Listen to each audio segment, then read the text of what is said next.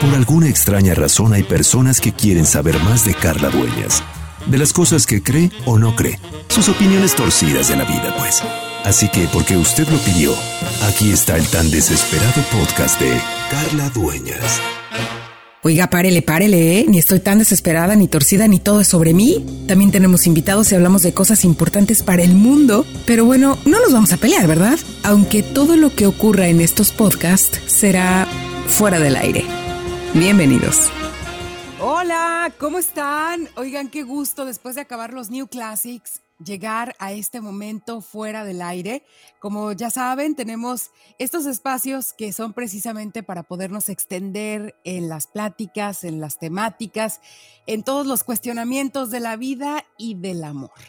Y es por eso que eh, decidí eh, analizar un poquito más a profundidad este tema con un doctor que yo admiro muchísimo porque además pues créanme que ha hecho una labor extraordinaria por tratar de arreglarme esta cabeza, pero lo ha hecho creo yo bastante bien el doctor. Oscar Valencia, que tiene eh, un doctorado en psicoterapia de familia y pareja con orientación psicoanalítica y sistemática por parte de la Universidad Intercontinental, una maestría en psicoterapia psicoanalítica de adolescentes y adultos eh, y además, bueno, pues este, ha sido académico de distintas universidades y tiene todo este tema también de la especialidad en familias y pareja. Y ya dije, bueno, pues es que uno puede hablar de tantas cosas con el cafecito o con el vino tinto con los amigos y decir, no, fíjate que mi pareja es que ya hasta aquí no aguanto, no soporto. Divorcio, me largo, ya no, o sea, ya, a punto ya de, de, de tirar la toalla, como decimos. Por eso yo dije, a ver, esperen, paren las prensas, voy a invitar al, doctor Oscar Oscar, de verdad, muchísimas gracias por este tiempo que nos regalas, me regalas, pero sobre todo al público de eh, Fuera del Aire. Y yo, pues, lancé la pregunta a las redes sociales y tú sabes que las redes sociales son tremendas y de inmediato alguien contestó en Twitter que cuando había que tomar, les hago esta pregunta, ¿cuándo ¿ustedes creen que es el mejor momento para tomar una terapia en pareja? Y me responden, cuando ya no hay otra opción. Y entonces yo dije, no, pues me mato, cataplas.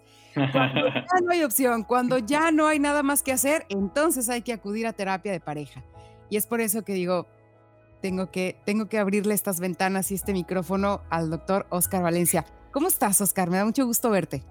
Muy bien, querida Carla, muy bien, muy contento de estar aquí de nuevo en tu espacio para dialogar con, con, tu auditorio, para dialogar, para pensar, como dices, eh, pues para pensar sobre las tantas cosas que, que, hay que pensar que son tan importantes de nuestra vida cotidiana, de nuestro hacer con los demás, este, entonces, muy contento, muy contento de, verte de nuevo en este espacio. Y bueno, pues retomando esta, eh, esta pregunta que, o bueno, más bien esta opinión que, te lanzan, pues eh, yo pondría el símil de, la enfermedad, ¿no? Eh, es como si dijéramos, bueno, ¿cuándo es necesario tomar medicamento para el cáncer? Y que tú dijeras, bueno, pues cuando ya no es, cuando ya estás en la última etapa, ¿no? en la etapa este, terminal. este, terminal, pues yo creo que, que podríamos este, hacer como ese mismo, ese mismo símil, ¿no? Em, pensar que, que, que se tiene como esta idea de que la terapia psicológica pues es cuando ya las personas están locas, ¿no? Cuando, cuando ya este, entonces tienes que traer aquí al, al exorcista, ¿no? Para que entonces te, ayude a sacar los, los demonios que no puedes sacar por ti mismo. Y pues bueno, pues eso es dejar pasar pues el tiempo y así como sucede con las enfermedades del cuerpo, pues también las relaciones se enferman, ¿no? Entonces, cuando las relaciones se enferman, se atoran, este, o necesitan una mayor comprensión, pues qué mejor que, que puedas tener como, como miradas, ¿no? Que te ayuden para saber qué es lo que está pasando allí. Oye, me encantó este, este comparativo que haces con una enfermedad terminal o crónica. Y yo te preguntaría, Oscar, ¿qué síntomas ves tú como terapeuta eh, en una pareja que dices, híjole, yo creo que ya deberían de empezar a tomar medicamento de, revisarse un poquito porque creo que hay algunos síntomas de que necesitan tomar terapia de pareja. ¿Qué, qué pudieras decirnos que son como estos, eh, les llaman highlights o estos puntos claves de una pareja que debería ya de comenzar a, tomar terapia? Bueno, cuando hay un, ah, hay un loop en los problemas, ¿no? Cuando, cuando eh, se repite el guion, ¿no? Se repite una y otra y otra vez el guion y, y, que esta repetición no trae una mejoría de las situaciones, sino que va avanzando en términos de reclamo, en términos de odio, en términos de malestar, en términos de dolor emocional para, para ambas partes, para ambas partes de la pareja, ¿no? Y, y, bueno, ah, también decir que, que, que no necesariamente eh, eh, eh, tendremos que, tenemos que hablar de, de, la pareja enferma, o sea, yo, todos los que hemos estado en pareja sabemos que estar en pareja no es fácil, ¿no? Y que, y que pues, mm, qué mejor si en algún momento del proceso de estar en pareja o de tener pareja y sentir que se necesita eh, comprender cosas que no se comprenden o una ayuda para darle en una dirección mejor para que la pareja esté eh, viva, esté vital, pues bueno, pues qué, qué, mejor que tener esas alternativas. Oye, e, eso definitivo, o sea, eh, iniciemos este, me, dice por aquí, Analu, me encanta porque dice, mil gracias por este conversatorio por, por este espacio de, de conversación. Gracias, eh, mira, aquí en, en, Facebook, no, pues gracias a ustedes por estar. Pero hablando de esta conversación, de entrada les decimos eh, a todos los que ya están entrando a, esta conversación desde la Perla Tapatía, gracias y, en cualquier lugar donde se encuentren, que es una maravilla. Nosotros saben, estamos en, Montreal, en Canadá el doctor Oscar está en, Guadalajara, Jalisco, entonces, bueno, pues el tiempo y espacio es muy relativo en estos temas de las redes sociales. Pero lo interesante es, pues, la, la profundidad del tema. Y yo me atrevería, a ver, primero a decir, eh, fíjate bien lo que, lo que me voy a atrever, Oscar, ¿eh?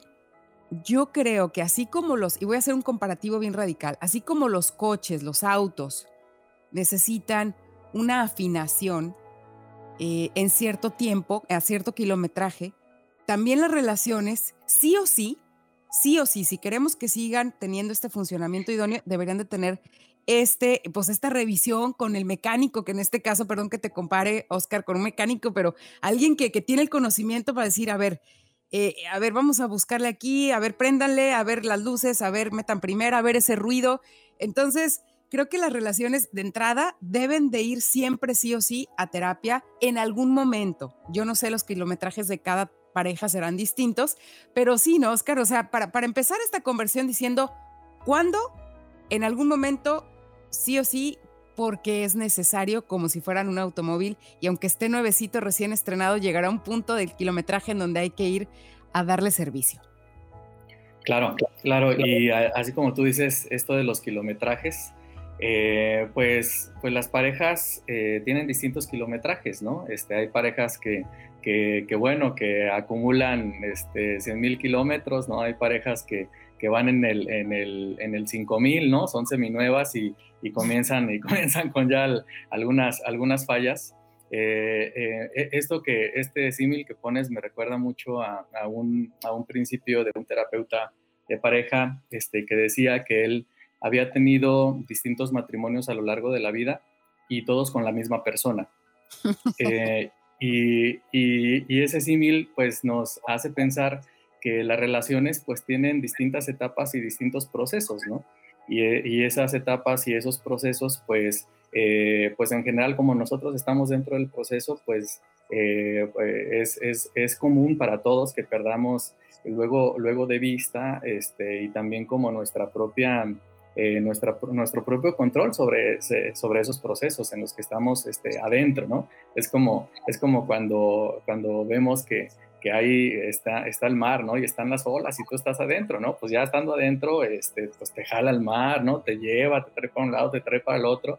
Y, y luego esto de, de, la terapia de pareja no es que necesariamente venga a ser como una solución mágica de lo que esté pasando ahí, pero sí puede ser una, una tablita que te ayude, ¿no? Este, a agarrar aire en eso que te están jalando las olas por un lado y por otro para para poder eh, dirigir tu fuerza con una, con una mejor intención, ¿no? Este, en esto de andar nadando en, en el mar de, de, de, del amor, en el mar de, las relaciones.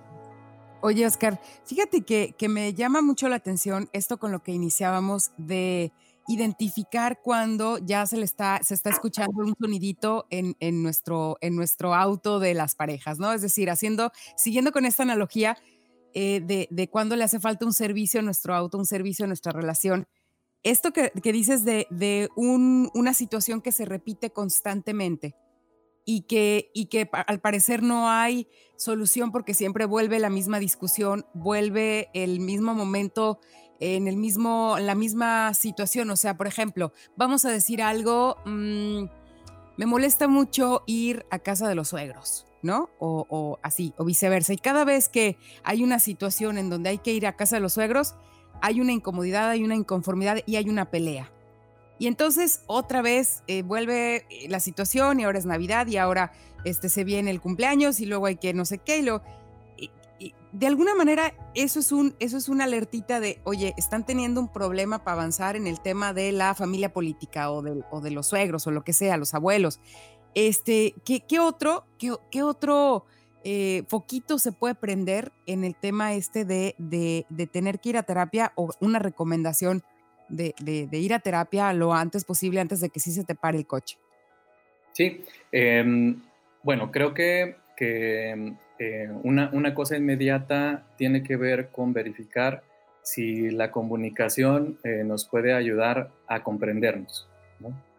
Es decir, si tenemos todavía capacidad de, comunicarnos, si tenemos todavía capacidad de escucharnos y de hablar de algo que nos está haciendo daño o molestando o que no nos está permitiendo avanzar.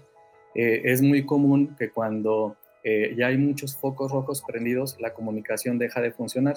Generalmente, cuando las personas llegan a terapia de pareja, casi todas dicen lo, lo mismo, casi todas dicen, tenemos problemas de comunicación. Eh, ese, es, como... Ese es otro. A ver, tenemos problemas de comunicación. ¿A qué, a qué se refieren?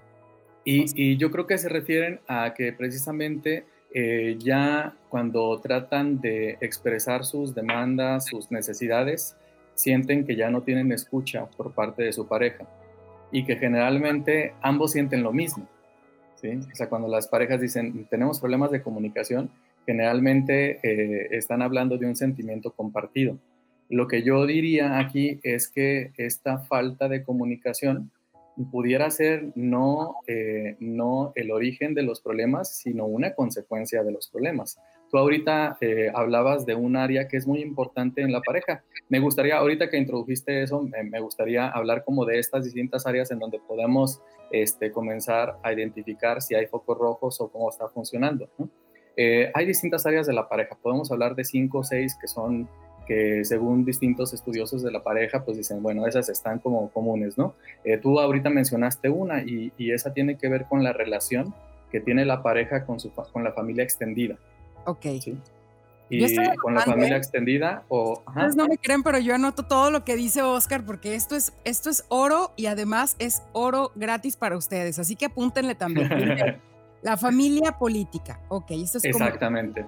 Exactamente, con la familia política eh, otra cosa es la relación que se tiene con la familia de origen, ¿no? O sea, ahorita tú planteabas este, un problema imaginado, ¿no? Con la familia política, pero también pensemos que en ese problema también está cómo yo me relaciono con mi familia de origen, ¿no? Una cosa que es muy común en, los latinos es que no nos despegamos de nuestra familia de origen, ¿no? Esa es una cosa que, que está ahí presente y que tenemos relaciones que tenemos relaciones muy simbiotizadas, es decir, no individualizadas con nuestras familias de origen. Yo les llamo de garapiñado, de cacahuate garapiñado, para darles así una analogía, un comparativo muy claro. Somos cacahuates garapiñados. Es cumpleaños de, la, de, la, de, la, de la pareja de mi primo segundo y ahí vamos todos al, no sé qué, al cumpleaños de que cumpleaños una niña que cumple un año. Y, y entonces de repente, bueno, ¿y qué les voy a decir yo? Que tengo una pareja extranjera, una pareja que no es latina, este, es, es, de, es de, de, América, de Latinoamérica, pero no habla español, no es latinoamericana, ¿no? Entonces, no entiende de repente por qué este tema de que todos vamos por un lado, luego todos para el otro lado, y luego todos así, y luego todos y luego todos. Y, y, creo que esto es importante. ¿Qué relación tengo yo con mi familia y qué relación tengo con su familia, no? Así es, así es. Esas son, fíjate, dos áreas. Hay otra área muy importante, el área de lo sexual, ¿no? Uy, este, hay pasión o no hay pasión, ¿no? Este, hay pasión o no hay pasión. Déjame, déjame este, darle un trago aquí al, al, tequila oculto, no, no es cierto, es, es, agüita nada más. Pero a ver, entonces ahí están esos tres, la familia, ahí están esos tres. la familia política y lo sexual. Vamos a agarrar eso. Sí, vamos, vamos a agarrar esos. Me, gustaría mencionar otros dos que creo que son muy importantes, nada más para, para decir que, bueno, que hay distintas áreas, pues, ¿no? Eh, otra, pues, es lo económico.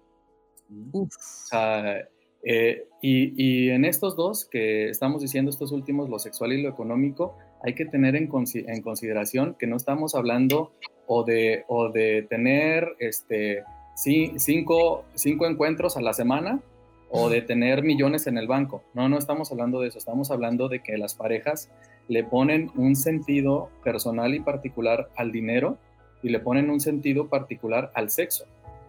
¿Sí?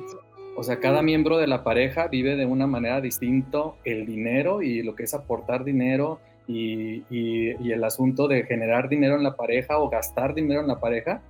Y cada persona también vive de modo distinto el significado que se le da al sexo. Entonces, eh, bueno, de eso estamos, de eso estamos hablando. Pues ya, ya me diste en el talón de Aquiles, ya, ya le diste como 10 pedradas así a todos los que nos están viendo y los que nos están escuchando y los que nos irán a escuchar en otro momento, porque esto obviamente es en vivo, pero cualquiera lo puede compartir después. Y yo sé, Oscar, fíjate, yo voy a poner, yo siempre pongo mis ejemplos, porque creo que es importante que la gente sepa que somos seres humanos eh, comunes y corrientes eh, y que además pues también estamos en esta búsqueda y en este aprendizaje. Claro. Esto que dices acerca de lo económico y el sentido que le damos al dinero. Yo te voy a decir, la primera, eh, les voy a decir a todos, el primer encontronazo que tuve con mi ahora esposo fue porque compré unas sábanas. ¿Ok? Unas sábanas que costaron, por decir algo, 200 pesos, ¿sí?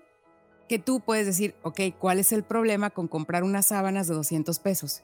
Bueno, yo llegué muy feliz, le dije, mira, estaban en oferta y compré estas sábanas, ¿no? Teníamos apenas eh, viviendo juntos, todavía ni siquiera nos casábamos. Y me dijo, ¿para qué? Y yo, ah, pues, pues para estrenar, para ponérselas a la cama, chiquito, pues, ¿cómo que para qué? ¿No? Y entonces él me dice, es que no las necesitábamos. Y yo dije, a ver, a ver, a ver. Y ahí me salió luego, luego acá el sentido del dinero, mi Oscar. Le dije, pero si yo las pagué, papá. Fue con mi dinero, mira, con esto que traigo aquí para eso trabajo. Y él me dijo, a ver, espérame, es que no te estoy preguntando si tomaste de nuestro dinero o me agarraste dinero o, que si esto nos va a empobrecer. Es que para mí el tema de hacer una pareja significa que entonces hagamos un consenso de las cosas pequeñas y las cosas grandes que, que gastamos o invertimos porque para mí es importante. Te lo juro, Oscar, que ahí, híjole, me cayó, como decimos en mi pueblo, un balde, no una cubeta, un balde. helada y dije, a ver, a ver, a ver, es que tiene razón. Si no empezamos a hablar del tema de los dineros y, y cómo los vamos a manejar, pues obviamente a la hora de que, ay, sí, el romance y todo, hay que casarnos y la boda, el mariachi y todo, y de repente llegan estos momentos pues claro que es ahí en donde la puerca tuerce el rabo, también gran frase este, muy profunda acerca de estas situaciones complicadas. ¿Tú qué nos puedes decir de esto? Que seguramente este tema de los dineros y sobre todo en estos nuevos roles donde la mujer también aporta algo a casa, pues ya dice, pues a ti qué te importa, ¿qué le hace? Yo lo compré con mi dinero al cabo, ¿no? Así es. y, y mira, tomando tu ejemplo, eh, eh, a eso me refería con que no se trata de los millones o de los cinco pesos, sino del significado que le damos al dinero según nuestra historia personal. Y también, ahorita tú, ahorita tú lo estás comentando, también eh, el dinero está conectado con nuestra manera en que, con la manera en que entendemos ser hombres o ser mujeres, por ejemplo, tú, tú, como dices, en los nuevos roles. O sea, una mujer que dijera, bueno, yo he luchado tanto por, estar, por ser empoderada, por estar empoderada, por no dejarme pisotear como mi mamá se dejó pisotear en la relación que tuvo con mi papá con el dinero. Y entonces yo el, poco o mucho dinero que tengo, entonces yo lo voy a gastar en lo que yo quiera, ¿no? Entonces, eh, el, el, marido que está enfrente de eso no se está enfrentando, volvemos, a los 200 pesos, a los 5 pesos, a los 1000 pesos. Se está enfrentando con todo el significado que una mujer le pone a ser mujer con el hecho de ganar dinero y gastarlo. ¿Sí? Y, entonces, por eso este asunto del dinero en la pareja pues puede ser tan complicado, ¿no? Y, y, lo pongo también de otra manera. Una mujer que, haya entendido que ser mujer es que le paguen las cosas, ¿sí?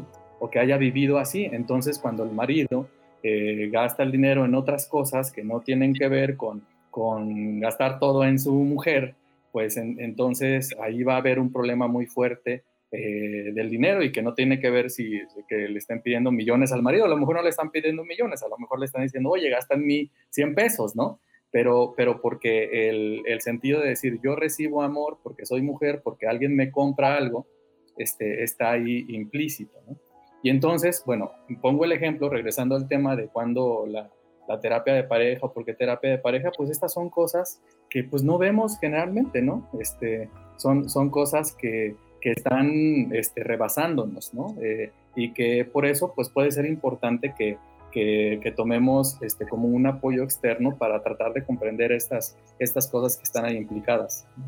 Pero es bien, imagínate cómo me sentí. Bueno, yo lloré, así les voy a decir todo. O sea, yo, yo, yo empecé a llorar y dije, ¿cómo es posible que no me pueda yo gastar de mi dinero 200 pesos? O sea, así de dramática yo ya a nivel, este, ¿sabes? O sea, Rosa Salvaje, la, la Rosa Guadalupe, la novela que quieras, así, así de dramática y para mi pareja era increíble el drama que yo estaba haciendo por eso y él, y él no sabía cómo explicarme que no era, que no valiera la pena. Mira, aquí nos pone Aide, en, Facebook y lo voy a publicar porque está buenísimo, para que veas cómo la gente se va metiendo, Oscar. Y dice ella, es que en la cuestión económica las mujeres vemos una oferta y automáticamente decimos, ay, ya me ahorré unos pesos y tómala, es un gasto innecesario para el hogar. Entonces, fíjate, me encanta tu análisis porque en realidad eso me decía, Carl, no entiendo por qué estás gastando 200 pesos, no necesitábamos otro juego de sábanas y para mí era, uy, e, estaban, mi hijo, estaban en mil pesos, nos ahorramos 800, o sea, ni sabes. Y creo que este tipo de, de, roces, discusiones, son necesarias para, para, entender al otro, Oscar, pero, pero no deberíamos llevarlos al grado en el que ya no podemos tener esa discusión del dinero, porque si no ya nos agarramos de las greñas, eh, en cuestión así este, metafórica, pues, y, entonces ya se convierte en una, en, una herida más grande de lo que debiera ser en nuestra relación de pareja, un tema que si lo hubiéramos puesto ahí con lo que era, lo que Carla, para lo que eh, Carla tiene esta concepción del dinero, porque su, su familia siempre ha sido así y así, y para Carl, que es un ingeniero canadiense, tiene otra concepción del dinero. Y no digo porque sea de otro país, en el mismo, en la misma familia, cada quien tiene una diferente visión de lo que significa el dinero, ¿no? Entonces, ¿qué, qué decir cuando son segundos matrimonios, los gastos de tus hijos y nuestros hijos y los hijos de... No, ya, bueno. Ándale. Bien, la ponen más difícil cada vez, Oscar, ¿no? Sí, eh, bueno, esta, esta observación ah, ahí de, Marta Alicia, ¿no? Eh, pues, pues como tú dices, la pone más difícil porque nos habla como, como de, de, de una situación en donde están mezcladas distintas concepciones familiares sobre el dinero, ¿no? O sea, eso es lo que, lo, lo, que haría complicado una situación así, o sea, que hay, que hay una manera de entender qué se hace con el dinero en un matrimonio pasado, ahora en un matrimonio presente, y en las posibilidades que se tienen de esta relación, ¿no? O sea, porque, porque las posibilidades que, que, se tenían antes pueden ser que no sean las que se tienen ahora, ¿no? Pero, pero de todos modos, para, para, para no salirnos y para regresar al asunto, de todos modos tiene que ver con cómo las parejas le ponen un significado al dinero y de cómo ese significado que se le da al dinero para cada miembro de la pareja significa que es importante para el otro y que no es importante para el, que es importante para el otro. O sea, cuando una pareja reclama por el dinero tiene que ver con eso. O sea, tiene que ver con, con esto que tú estás haciendo con el dinero, estás mostrando que yo soy importante para ti. Te pasó por la mente que yo estoy aquí, que yo tengo otra manera de, de sentir y de vivir el dinero. Ese es el reclamo que está ahí debajo, ¿no? Claro, este, pensaste en mí. Claro, no son los 200 pesos, no me, no, me, no me comentaste, no me hiciste partícipe de tu decisión, ¿no? Que es en ese caso. Oye, y por aquí me dice, bueno, eso viene de la educación que nos dieron nuestros padres. Ah, no, por supuesto. Mira, eh, Oti, podemos culpar a los padres de todo lo que nos ha pasado por el resto de la vida y los siglos de los siglos. Amén. Sin embargo, creo que ya suficiente hicieron los padres con habernos eh, da alimentado, limpiado el trasero, este, ya se desvelaron con nuestras enfermedades, ya nos dieron educación, ya nos siguen aguantando los problemas de adultos, como para todavía decirles que es que por lo que mi papá me educó así o mi mamá me dijo, claro, es importantísimo, ¿no, Oscar? De dónde venimos, pero sí creo que es importante ya tomar nuestra responsabilidad como adultos y decir, a ver, a partir de aquí ya me toca entender, aprender y, tratar de adaptarme ya sin culpar, este, si no nos parecemos a, los que le echan la culpa a los gobiernos anteriores, no, no es cierto. pero, fíjate que esto, esto es muy importante y también es parte de, lo que yo quería compartir, de, cómo eh, perdemos de vista eh, cosas que están pasando en nuestra pareja porque luego no tenemos un autoconocimiento de dónde venimos, ¿no? Eh, luego no hemos hecho como un proceso personal, ¿no? Más enriquecedor para saber cuáles son las cosas que, que, yo mamé de mi familia, ¿no? Que, y que no me doy cuenta que están ahí presentes. Mira, me, me hizo recordar ese comentario, este, eh, una pareja joven que, que yo estoy viendo, en donde eh, tenían muchos, muchos conflictos por el tiempo que, que, pasaba la pareja este, trabajando para ganar mucha lana porque porque el otro miembro de la pareja este, pues necesitaba, necesitaba, no sé, este, eh, pues ciertas, ciertas cosas para, para, para, vivir, ¿no? Este, y luego entre ellos se reclamaba, ¿no? Este, por ejemplo, ella le reclamaba a él, es que tú trabajas tanto y no, nos vemos, y luego le reclamaba, pues sí, pero trabajo pues para tener esto, para después dártelo y para que no estés enojada, ¿no? Eh, y entonces un poco platicando yo la historia personal con ella, ella me decía, es que a mí me dijeron y me educaron y me, me, dijeron que yo me casara con un hombre que tuviera dinero, porque un hombre que tuviera, que, que tuviera dinero, ese hombre sí me va a querer. Y entonces yo, le, yo, yo por una parte sí le pido esto a mi pareja, de que me dé estas cosas que yo siento necesitar que una chica valiosa este, recibe, ¿no? Este, de alguien que tiene dinero, pero por otra parte yo necesito el tiempo con mi pareja para sentirme querida. Entonces, ¿qué, qué contradicción? Y, cuando revisamos esta parte, pues la chica no estaba, no, no, estaba consciente de eso, ¿no? O sea, como que en ese momento le cayó el 20 y dijo, híjole, pues es que estoy siguiendo el mandato familiar de que las niñas bonitas necesitan conseguir a alguien con dinero para poder, este, pues para poder ser felices en la vida, ¿no? Cuando pues, pues, eh, pues la felicidad, eh, ella va descubriendo que no va dependiendo de esas cosas, sino de otras, ¿no? Que, pero qué interesante el escarbar en esa parte para poder entender desde dónde ella pedía eh, esas consideraciones económicas, pero al mismo tiempo también pedía tiempo y no se podía las dos cosas a la vez, entonces hay que buscar ese equilibrio. Y me decía, por ejemplo, aquí también, eh, ¿qué te dicen? Eh, ¿Qué te dicen el hombre es el que tiene que pagar? ¿Qué te dicen? El hombre es el que tiene que pagar todo y uno debe de obedecer. Ese tipo de, pues, de educación, me imagino que es de la... Claro, claro. Sí, yo, yo creo que estamos hablando de esa educación, por supuesto y que pues es una transacción que, que, pues no termina, que no termina siendo como completa para las personas, ¿no? Funcionó para muchas personas en mucho tiempo y quizás sigue funcionando para algunas otras, eh, pero tiene sus costos también funcionar de esa manera, ¿no? Porque, porque es, eh, es, es comprar, pues, ¿no? Es comprar la voluntad y la, y la libertad del otro a través del dinero, ¿no? Y eso pues pues no siempre trae como las mejores sensaciones, ¿no? Este, pero ahorita que se está hablando de esto, fíjate, esto del dinero nos conecta con otra área de la pareja. Ahorita que estamos diciendo de estas maneras de que uno paga todo y el otro obedece, tiene que ver con la, con la autonomía. ¿Qué tanto se es autónomo o qué tanto se es dependiente en una relación de pareja? Eso es algo que ahorita cuesta mucho trabajo para las parejas, ¿no? Cuesta mucho trabajo porque o te encuentras parejas muy simbióticas que, se separan poquito y entonces comienzan los celos, comienzan los celos enfermizos, ¿no? Porque siempre quieren estar haciendo todo, todo, todo juntos. Eh, eh, entonces ahí no hay autonomía, no hay individualidad, ¿no? O parejas que están tan separadas que ya no sabes si son pareja, ¿no? Que ya no sabes si son pareja y que, y que, y que pues a veces ni ellos mismos este, tienen la certeza de, de, seguir siendo pareja o no. ¿no?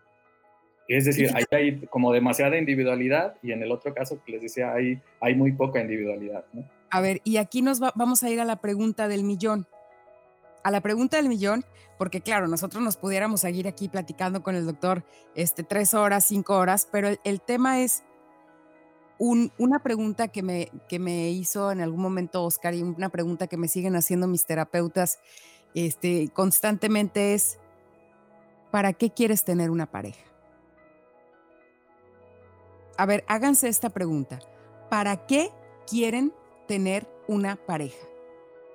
Porque es impresionante cómo, cómo nos van educando a que hay que casarte a tal edad, hay que tener hijos a tal edad, o hay que tener una casa, hay que tener este coche, casa y dos perros, o dos hijos, un perro. Y, vamos teniendo estas expectativas de, nuestro, de nuestra familia, de nuestra red social. Y, se han preguntado ustedes para qué quieren tener una pareja.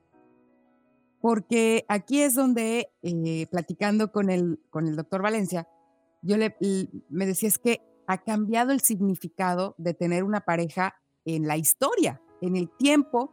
Y hoy estamos en un momento muy complicado, Oscar, muy complicado de, de, qué estamos haciendo, a qué venimos, qué, qué tan importante es esto, qué, qué, importancia ya perdió aquello.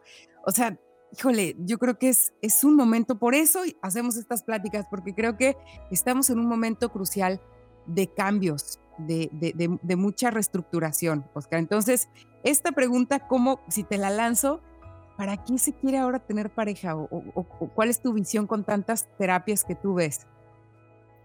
Eh, es, es mm, quizá, quizá me imagino que ya estaremos cerrando y a mí me parecía como una pregunta tan importante. Eh, pues para comenzar a, reflexionar sobre, sobre nosotros, ¿no? Creo que esa, como tú bien dices, es la pregunta del millón y, nada más recordar que hasta hace unos 150 años o 200 años en la cultura occidental, pues tener, pues casarse era pues para, pues para tener, eh, para hacer más grande la cadena de producción de una familia extendida y para tener hijos, para reproducirse, ¿no? Pero que, pero que de ese tiempo para acá eh, se, han, se han puesto tantas exigencias dentro de la pareja, ¿no? Eh, ah, se, dicen otras cosas acerca de esta sociedad, ¿no? Que es una sociedad que ha perdido, eh, que, cree menos en la política y en la religión y en, y en, ciertas orientaciones de la vida, pero que esa certeza que encontraba en la política, en la religión, este, en las ideas de la vida, se han depositado en el individuo y entonces esperamos que el otro venga a hacer todas esas funciones, ¿no? O sea, que la pareja, que la, que la pareja romántica venga a hacer todas esas funciones. Entonces, eh, ese famoso chiste que se dice, ¿no? Este, ¿qué necesita una mujer para ser feliz, no? Y que hay una lista ahí como de 100 mil cosas, ¿no? Este, ¿qué necesita una mujer para ser feliz, no? Y sexo y fútbol, ¿no? Y, y esa, esa famosa, esa famosa este, lista que, bueno, está chistosa, está, está curada, pero, pero que sí nos habla de cómo ahora eh, tenemos tantas demandas y maldito Disney, ¿no? Maldito Disney que, que, ha enseñado a lo largo del tiempo que esto de la pareja es lo que viene a consumar la vida, ¿no? Y las parejas cuando se casan, este, ya después de, de, la luna, de la luna de miel de la fiesta, pues se dan cuenta que la vida sigue, que la vida no se acabó en la fiesta, ¿no? O sea, la vida no se acabó. No, de Disney, no salió la música así del Rey León, ya saben, o de todas estas orquestas de, ay, vivieron felices para siempre y tómala. Luego llega el primer mes y luego llega el primer año y hay que, y hay que pagar un montón de cosas y hay otras metas que no sabemos si las queremos cumplir juntos y cada quien tiene las propias, ¿no? Así es. Y si esto va de en pareja o esto va individual.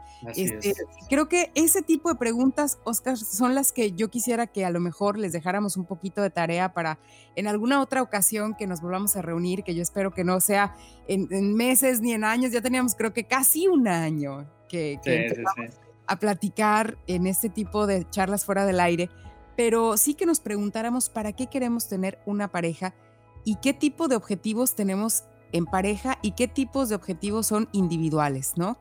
Este, yo no sé si a ti se te ocurre alguna otra como, como tarea que pudiéramos dejarles de reflexión a toda la gente que nos va a escuchar o que nos está escuchando y que nos está viendo para, para entender un poco desde dónde estamos reestructurando este tema de las parejas. Yo creo que esto que acabas de decir es muy importante. Oscar, antes la gente creía en el gobierno, creía en la religión o en Dios. Antes la gente tenía estas creencias de su pastor, de esto, y ahora está tan frágil todos, esas, eh, todos esos lugares a donde uno recurría, están tan frágiles que luego uno le pone todo el peso del pípila, como el pípila, a su pareja, ¿no? Entonces tú me tienes, tú tienes que ser mi, mi, mi gobierno, mi, mi, político, mi, mi religión, Dios, Dios mi, mi, príncipe azul, mi mejor amigui, este, mi, mi mejor amante, este, mi mejor amante, mi proveedor, proveedora. Y el padre de mis hijos. Toma. todo eso. Todo, eso y más. todo eso y más. Igual en la mujer. O sea, la amante, la mamá de mis hijos, la empresaria, la, la, este, la, la, la virgen. La modelo. La modelo. O sea, espérame, pues, ¿cómo todo eso en una pareja, no? Entonces es cuando, cuando uno no se hace estas preguntas y le entras como el borras, a todas las relaciones en el tema romántico de, ay, Oscar, pues es que está bien padre y tomamos un café y luego de ahí platicamos tanto, ay, coincidimos tanto. Y a la hora que ya estás ahí bien metido, ya está, tienes dos chamacos, ay, pero nunca platicamos qué queríamos de la vida, ¿no? ¿Cuáles eran las metas? ¿Qué era lo importante? Entonces, eh, no sé, me gustaría que, que, que tú nos ayudaras a cerrar un poquito con alguna reflexión que nos llevemos de tarea para la siguiente charla. Sí, yo pensaría en la pregunta de, qué tan justas son las demandas y expectativas que tengo sobre mi pareja. Creo que esa es una buena pregunta para, para llevarnos, ¿no? Para, para pensar. Eh, y, qué tanto de, lo que yo no pude conseguir de mi familia de origen, estoy esperando que mi familia lo cumpla, ¿no? Eh, hay muchas personas que, que pues bueno, por, por no tuvieron quizá como el mejor acompañamiento familiar y, tuvieron muchos, muchos vacíos emocionales, muchas heridas emocionales y, bueno, y, tienen la expectativa de que la pareja venga a, solventar pues, ¿no? E, esas heridas emocionales, esas eh, heridas infantiles, este, faltas de amor, ¿no? Y, pues bueno, pues eso es una, e, eso es claramente como un, como un camino al fracaso, pues, ¿no? Porque porque pues la otra persona con la que estás pues también tiene sus propias heridas emocionales, sus propias demandas emocionales que también te va a exigir, ¿no? Eh, entonces, pues yo, yo dejaría esa pregunta, ¿no? O sea, ¿qué, qué tan eh, justas, ¿no? O realistas son, son las demandas e, emocionales, este, y eh, emocionales, este, sexuales, económicas, de comunicación, este, ¿qué, ¿qué, tan justas y realistas son mis demandas, ¿no? De este tipo hacia mi pareja. Yo me preguntaría primero, ¿sabemos cuáles son las demandas que tenemos? ¿Qué queremos? Ándale. ¿No?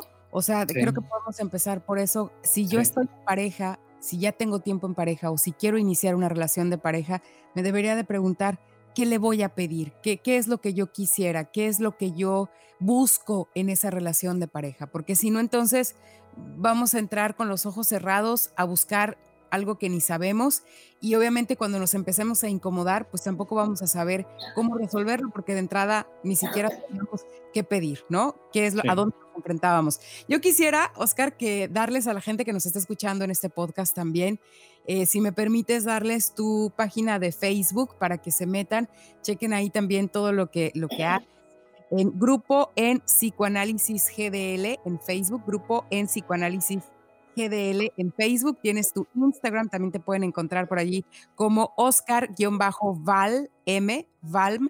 Y también, si me permites, tu teléfono, si alguien que esté interesado quiere mandarte un WhatsApp, quiere ponerse en contacto contigo, iniciar una terapia al 33 1602 7266. Ahí envíenle un WhatsApp 33 1602 7266 y ojalá que tu agenda y te lo permita y en sí pues se pueda lograr algo con alguien que esté necesitando de verdad encontrarse y encontrar esta parte de la pareja tan importante que son los deseos, los objetivos, las demandas que tenemos en común, pues para llegar a esa meta, porque si no sabemos a dónde vamos es difícil saber qué, qué camino tomar. Muchísimas gracias y gracias a la gente que estuvo en el Facebook. Por aquí ya les estaremos respondiendo también.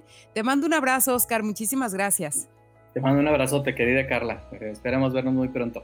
Muchísimas gracias. Esto fue, pues, otro fuera del aire y nos escuchamos en la próxima edición. Nos vemos en la próxima ocasión. Gracias también a nuestra producción, allá Chucky. Gracias y hasta la próxima. Este fue el desesperado podcast de Carla Dueñas. Si le gustó, compártalo. Si no, también, para que, como en los circos malos, otros también caigan. Y dale con que soy desesperada, que no. Bueno, poquito de repente, a veces. Lo que sí quiero es agradecer a los invitados de este podcast fuera del aire. Hasta la próxima.